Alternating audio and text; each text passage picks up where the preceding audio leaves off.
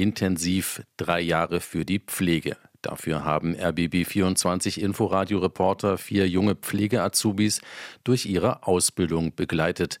Diesmal hat sich Reporterin Silvia Tix mit denen beschäftigt, die diese Ausbildung leisten. Wir gehen erstmal kurz hoch.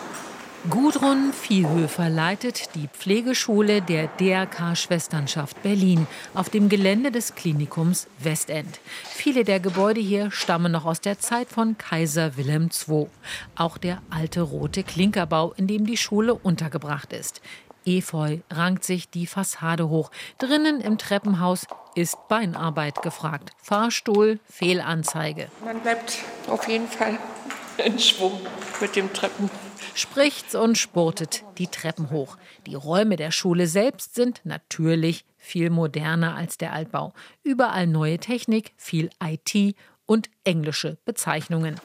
So, und wir sind jetzt quasi im Pflegeskills Lab für die sogenannte Akutpflege. Das ist also der Versorgungsbereich des klassischen Krankenhauses. Sie haben hier ein Patientenzimmer auch hier sind wir ausgestattet mit Kameras und Mikrofonen. Wir haben hier eine Nasszelle mit Dusche und WC, sodass man auch üben kann, wie transportiere ich einen Patienten aus dem Bett in die Dusche und wieder zurück. Außerdem gibt es Notrufklingel und Sauerstoffzugang in der Wand, damit die Azubis schon in der Schule das sehen, womit sie später in der Klinik hantieren müssen, wenn sie so lange durchhalten.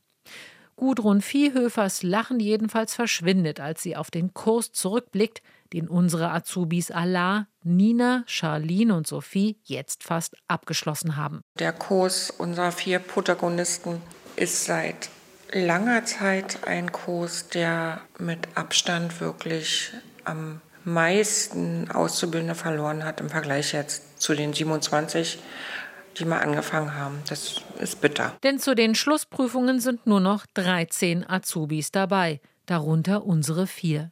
Praktisch die Hälfte der gesamten Klasse hat unterwegs abgebrochen. So viele sind es sonst nie, sagt die Schulleiterin. Von zwei Azubis ist bekannt, dass sie einen Medizinstudienplatz ergattern konnten. Aber die anderen?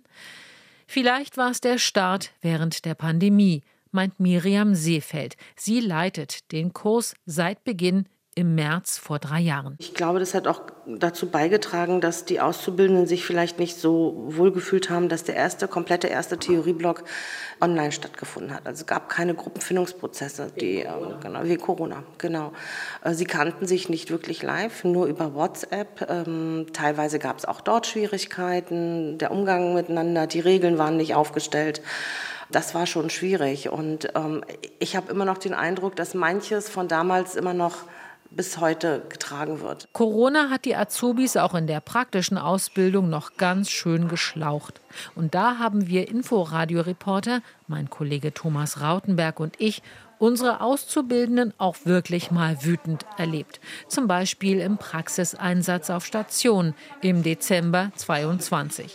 Sophie schimpfte damals, habe auch auf Corona-Stationen gearbeitet, mehrmals, auch nachdem ich halt gesagt habe, ja, ich habe irgendwie mich infiziert, habe jetzt irgendwie Long-Covid und mir geht es noch nicht so gut. Und eigentlich möchte ich das jetzt selber nicht. War auch so ein bisschen psychische Belastung, dass ich nicht nochmal in so ein Corona-Zimmer reingehen konnte. Da hat das irgendwie eine Woche geklappt, dann hieß es, ja, wir haben nur Praktikanten und Erstsemester. Ach, könntest du bitte die Corona-Seite machen? Ja, wer macht die Corona-Seite? Die Auszubildung. Ja, dann denke ich mir so, ja, so werde ich wertgeschätzt und meine eigene Gesundheit auch erstmal geschätzt, wo ich mir so denke, ja, bin ich selber irgendwann krank und kann ja nicht mehr diesem System dienen. Hinzu kam, in Berlin gab es den Corona-Bonus für Pflegekräfte nur für Angestellte der Charité und der Vivantes Kliniken. DRK und andere blieben außen vor. Azubi Nina war sehr frustriert. Das Beste ist ja dann immer, dass die dann alle Leute sagen, naja, dafür hast du dich ja entschieden. Damit genau. musst du ja rechnen, wenn du in so einem Beruf arbeitest. So, ja, durchaus. Ich muss damit rechnen, mich mit Viren und allen möglichen Sachen zu konfrontieren. Aber dauerhaft Sachen zu kompensieren, das klappt nicht. Wenn ich sowas höre, mache ich so sauer. Eine schwierige Situation für die Azubis zusätzlich zu dem Stress, den sie ja auch oft erlebt haben, Schichtdienst, Hektik, Personalnot und große Verantwortung. Wir versuchen sie darauf vorzubereiten, sagt Kursleiterin Miriam Seefeld. Diese ganzen Themen, was ist Mobbing, was ist Stress, was ist Burnout, also alle die Folgen der beruflichen Belastungen bekommen sie über die ganze Ausbildung im Grunde als Unterrichtsthemen vorgestellt. Und im Examen kommt sozusagen alles zusammen. Wir subsumieren es dann unter dem großen Begriff berufliche Belastung, der Umgang mit ihnen und die Folgen. Bei unseren Vieren hat das offenbar geklappt. Zumindest so weit, dass sie nicht hingeschmissen haben. Auch wenn Allah im Winter 22 schon mal kurz davor war. Ich war schon sehr oberfordert so. Naja, körperlich und seelisch, geistig, alle drei Linien. Und ich habe gesagt, naja, egal auf die anderthalb Jahre, ich mache nicht mehr. Aber trotzdem, man macht weiter, wenn man die Beruf sozusagen mag und liebt auch. Dass Allah und seine Klassenkameradinnen durchgehalten haben, das macht auch Isabel Berger ganz glücklich. Sie leitet den Bereich Bildung in der Berliner DRK-Schwesternschaft. Ich bin ja meistens nicht so dicht dran an den Kursen, aber jetzt natürlich durch äh, unsere Serie und an den vier Protagonisten doch deutlich enger dran. Und da sind natürlich die drei Jahre schon sehr schnell vergangen. Und die Entwicklung, die die vier gemacht haben, wie, man, wie wir sie beobachten konnten, ist schon sehr beeindruckend. Allah, Nina, Charlene und Sophie seien ganz schön gereift, sagt Isabel Berger und meint das anerkennend. Sie ist selbst gelernte Krankenschwester und weiß, die Pflegeausbildung stellt hohe Ansprüche. Absolut, man muss ja sehr früh Verantwortung übernehmen für sein Handeln und hat eben Verantwortung für die Gesundheit eines Menschen.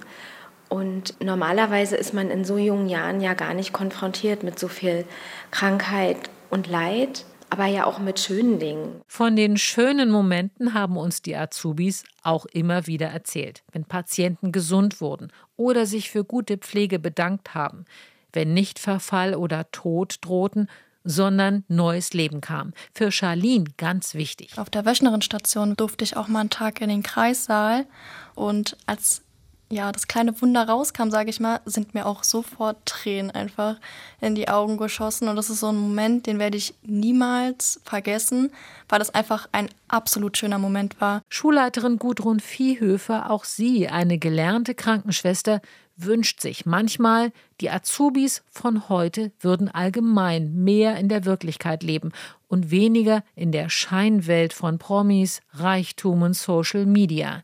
Nicht immer leicht mit den jungen Leuten, seufzt Viehhöfer. Aber dann lacht sie wieder und erzählt von Wundern wie diesem hier. Wir hatten jetzt eine, die hat im ersten Theorieblock hier immer erzählt, ach na, sie hat eigentlich auch noch was im Mercedes-Autohaus und eigentlich wollte sie auch eher in die Immobilienbranche gehen und dann ist sie in die Praxis gekommen.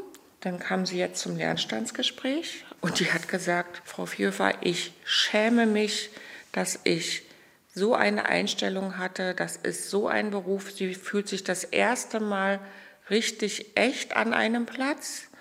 Und sie weiß, wie schlecht ihre Noten sind, aber sie will das unbedingt schaffen. Ich kriege immer noch Gänsehaut, weil das war eben echt. Für solche Momente leben sie auch in der Pflegeschule der DRK Schwesternschaft und versuchen mit Aktionen wie Girls und Boys Days, Praktika oder freiwilligem sozialen Jahr Azubis zu werben und sie dann auch zu halten. Denn brauchen können wir sie im Anschluss fast alle sagt Isabel Berger. Wir sind schon bei 70 bis 80 Prozent der Auszubildenden, die bei uns ihr Examen machen, die auch ihren beruflichen Weg bei uns weitergehen. Auch unsere vier, Allah, Nina, Charlene und Sophie, haben schon Arbeitsverträge angeboten bekommen. Aber erstmal müssen sie ihr Examen schaffen.